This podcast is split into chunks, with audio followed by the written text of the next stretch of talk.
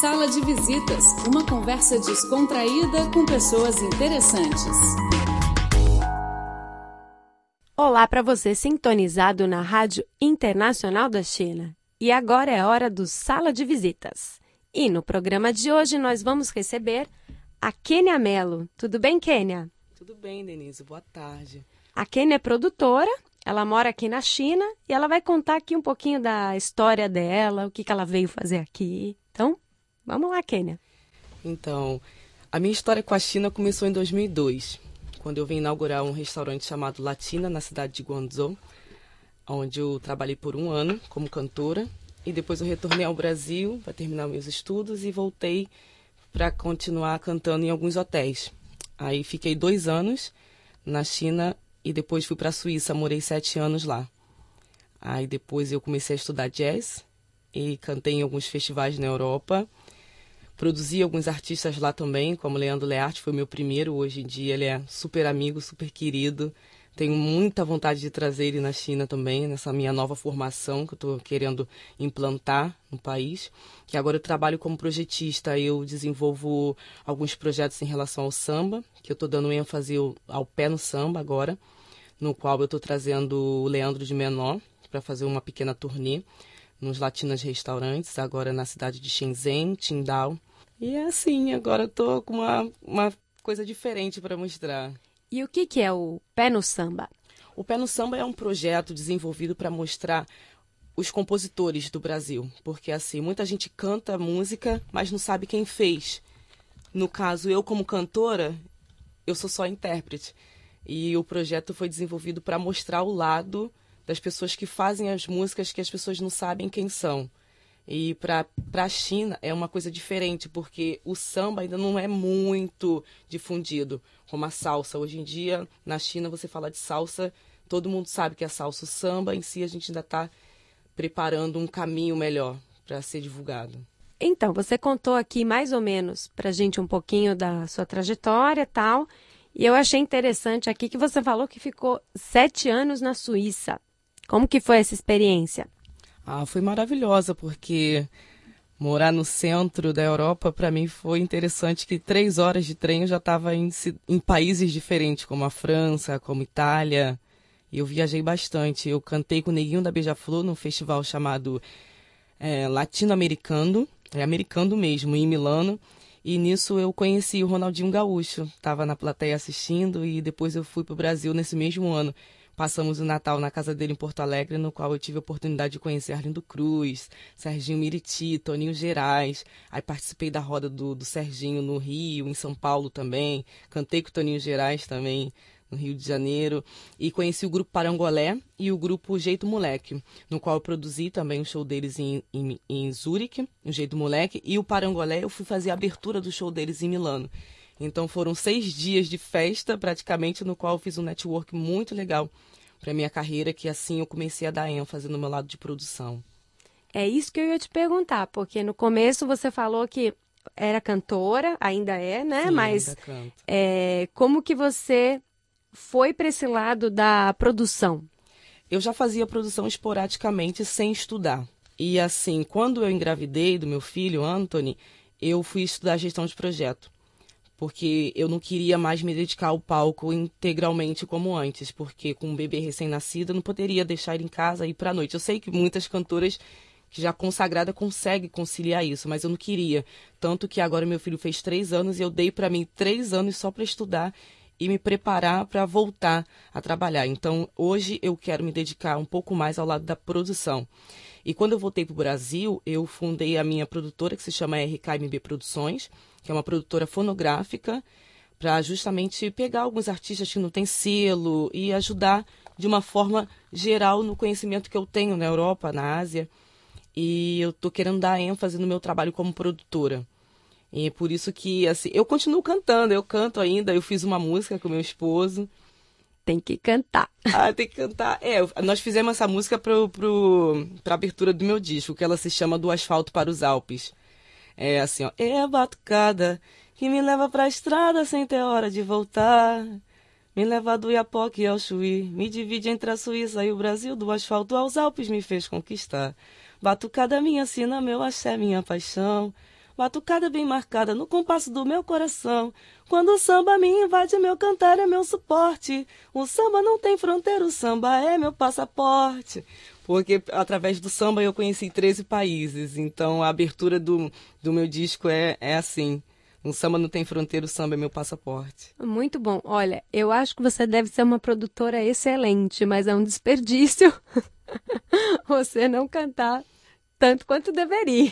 Não, eu sou um pouco preguiçosa pro lado de cantar mesmo hoje, porque ai, depois que eu me tornei mãe, é difícil de conciliar tudo.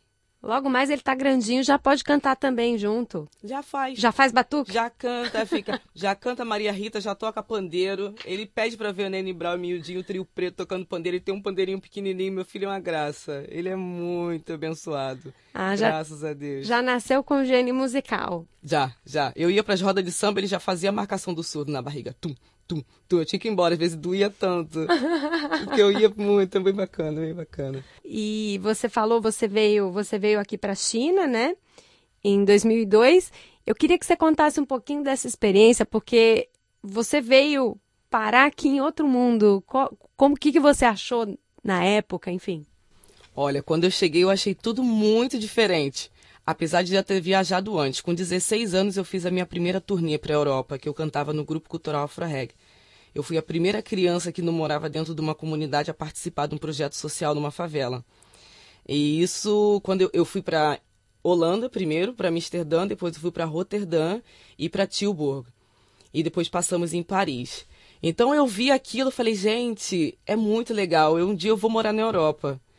E não é que deu certo, com 21 eu consegui ir para lá, sabe? E na China eu cheguei através do meu pai. Meu pai já está aqui há 18 anos. Ele é funcionário do Latina, ele é fundador disso tudo aqui. O samba chegou na China com ele. Mas são outros caminhos que me levaram, não só o samba, eu gosto de cantar jazz, eu gosto de cantar pop, eu adoro MPB. Eu ouvia muito Nana Caymmi, é, Dorival, até axé meio a Ivete Sangalo, eu tenho toda uma linhagem diferente, sabe? Então, assim, para mim foi muito importante eu ter visto um pouco de tudo, pelo fato de eu ter começado a cantar rap. Quando eu comecei a cantar, eu cantava hip hop. E depois eu fui cantar samba, depois eu fui cantar jazz, sabe? Então é toda uma mistura na minha cabeça que é o que eu tô preparando pro meu disco. Ai, muito bom, vai misturar tudo. Isso, isso. Muito legal, muito é, legal. E um produtor, produtor lá de São Paulo. Depois eu não vou falar o nome ainda, que é surpresa, entendeu? A gente já tá preparando tudo. Na verdade, não é um disco, é um DVD. Que eu vou gravar ah, aqui na China. Ah, muito bom, muito bom. E o seu pai? 18 anos aqui na China? 18 anos. Ele, é, é como assim? Como que ele veio para cá? Ele veio através da empresa, do Latina Restaurante. Ele trabalhou cinco anos no Japão com a empresa da dona Keiko Taishi. Depois aí chegou aqui na China em 98. E já o Latina hoje em dia já é uma empresa, já tem nove restaurantes só, na, só no país, entendeu? Então meu pai foi o pioneiro disso tudo. E com 18 anos, quando eu terminei o meu segundo grau, ele falou: "Vem para cá, vem fazer sua faculdade aqui". Aí eu fui parar em Guangzhou.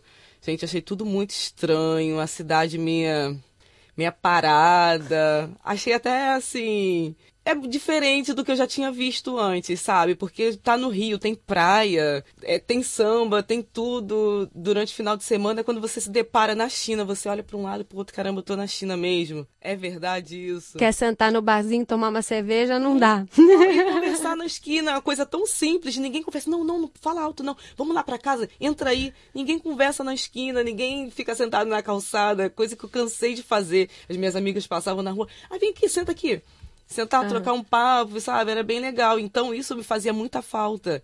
E, mas foi bom, foi bom porque eu fiz muita amizade, aprendi muita coisa que se eu tivesse no Brasil, acho que eu não ia ter essa experiência assim tão viva, porque eu gosto muito de ler, mas a experiência é tudo, né? A experiência ajuda bastante.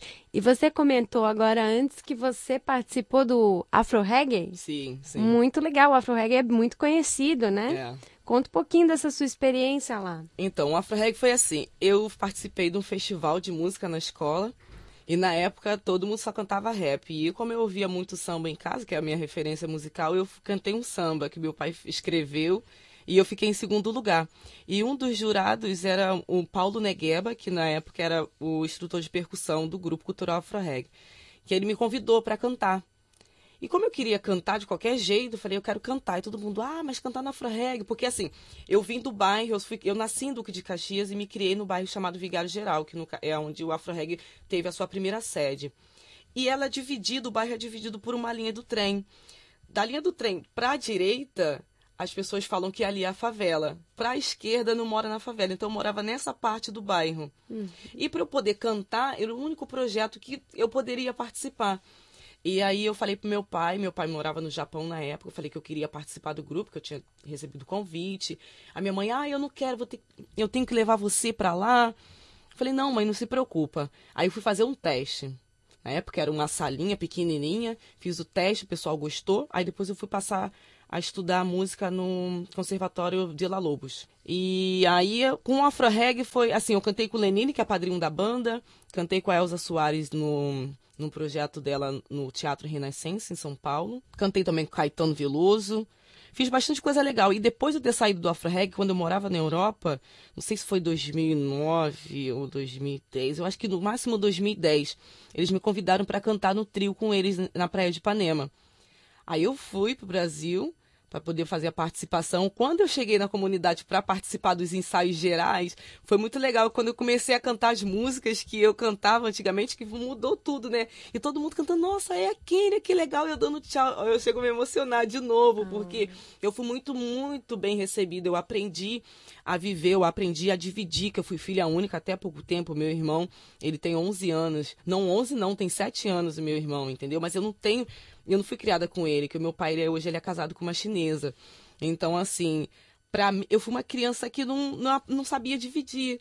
Eu tinha um estojo de lápis de cor com mais de 20 canetinhas, as pessoas me pediam emprestado, meus coleguinhas, me empresta, eu manda seu pai comprar sabe? Hoje em dia eu olho assim e falo, que isso? Como foi? Como era tão egoísta? E hoje em dia eu vejo meu filho com três anos, eu tomo muito cuidado para ele aprender a dividir. Sempre eu falo, dá mamãe um pouquinho. Aí ele não quer dar, poxa, dá mamãe, filho, porque eu não tive isso, minha mãe não me preparou. Então, quando eu comecei a frequentar o Afro Reg, no caso onde as crianças não tinham aquilo que eu tinha, uma boneca da Hello, da Hello Kitty, imagina, ninguém sabia que era Hello Kitty, eu tinha coleção, bota, tudo, né, que vem, vem do Japão. Então, essa minha participação com o AfroReg me fez crescer como pessoa, sabe? E me ajudou muito para eu estar tá preparada hoje para estar tá até aqui sentada conversando com você, explicando eh, a minha vivência com eles, entendeu? Então, assim, quando eu voltei, eu, o pessoal falou para mim: não, a gente vai desfilar na daqui a duas semanas em Ipanema. Quando eu cheguei em Ipanema, que eu vi gente pra caramba na praia, eu falei, gente, qual é o nosso horário mesmo? A meio-dia. E depois vem quem atrás da gente? Pensei que sairiam vários é, trios, né? Então, não, hoje é o nosso dia. Quando eu falei, gente, vocês já estão arrastando um milhão de pessoas, que foi de, tem um milhão aqui para assistir a gente, foi uma emoção, porque eu vi aquele projeto começar, sabe? E o carinho que eles têm por mim, a gente está sempre em conexão, sempre junto. E que bom, eu tenho certeza que de alguma forma, como você mesma falou, eles eles te tocaram, te apresentaram um novo mundo yeah. e você contribuiu com a sua música, com seu, com seu amor. E é, é, e é sobre isso que a música é e esse trabalho é, né? Sim, sim. E conta mais um pouquinho sobre quando você vai ao Brasil, você também entra em contato, procura novos artistas. Como que funciona esse seu intercâmbio? Você tem alguém no Brasil? Em primeiro lugar, eu acho assim, a oportunidade que eu tive de sair, de mostrar, é o que eu tô querendo fazer com eles também, sabe? Porque tudo tem um início. Então, assim, eu chego no Brasil, eu rodo tudo. Todas as rodas de samba, eu nem durmo. Minha mãe fala, me quando você vai dormir? Quando eu voltar para casa. Porque a gente passa tanto tempo fora. E, e no Brasil existem várias rodas de samba. Então, sete horas eu tô em uma, nove horas eu vou em outra, sabe? Então eu conheço muita gente, mas eu não, eu não quero trabalhar só com o samba em si. Mas eu tô amadurecendo mais a ideia, sabe? Eu tô conhecendo pessoas e assim, agora essa vinda do Leandro para cá está me ajudando muito a construir um universo novo. Nós estamos nessa, nessa função de mostrar o samba verdadeiro, sabe? Porque ele já é uma pessoa conhecida. E não é só uma pessoa conhecida no Brasil. Nós tivemos essa experiência no dia 14, na estreia dele em, em Shanghai. Então, ele, quando ele canta as músicas dele, a pessoa, nossa, essa música é, é sua ele já é conhecido, mas muita gente não sabe quem ele é. Então, para mim, é prazeroso mostrar o compositor Não simplesmente eu, eu sou uma intérprete, eu fiz uma música, sabe? Meu marido me cobra. Nossa, você tem que compor mais, você não tem tempo para compor, imagina, não tem nem mais inspiração. É tanta falta de tempo que não tem nem. Não vem mais aquela coisa. Antigamente eu sonhava, falava, acorda aí, ó, ouve aquele. Ai, ai, deixa eu dormir. Não, ouve aqui, ó, tô com um negócio assim, assim. Aí escrevia, Aí no outro dia, termina aí ele. Mas você tá preguiçosa, você tem que escrever mais. Mas é muita coisa para resolver, sabe, Denise? E assim, é, é tudo um início a partir do próximo ano que eu acho que as coisas vão melhorar um pouco mais. Vão melhorar muito mais, eu tenho certeza. E que bonito o trabalho que você está fazendo, muito sucesso. Obrigada. E que você traga muito mais alegria aqui para a China e para a Ásia, né? Muito obrigada, Kênia. Obrigada, prazer todo meu. E o Sala de Visitas de hoje fica por aqui. Até a próxima. Tchau, tchau.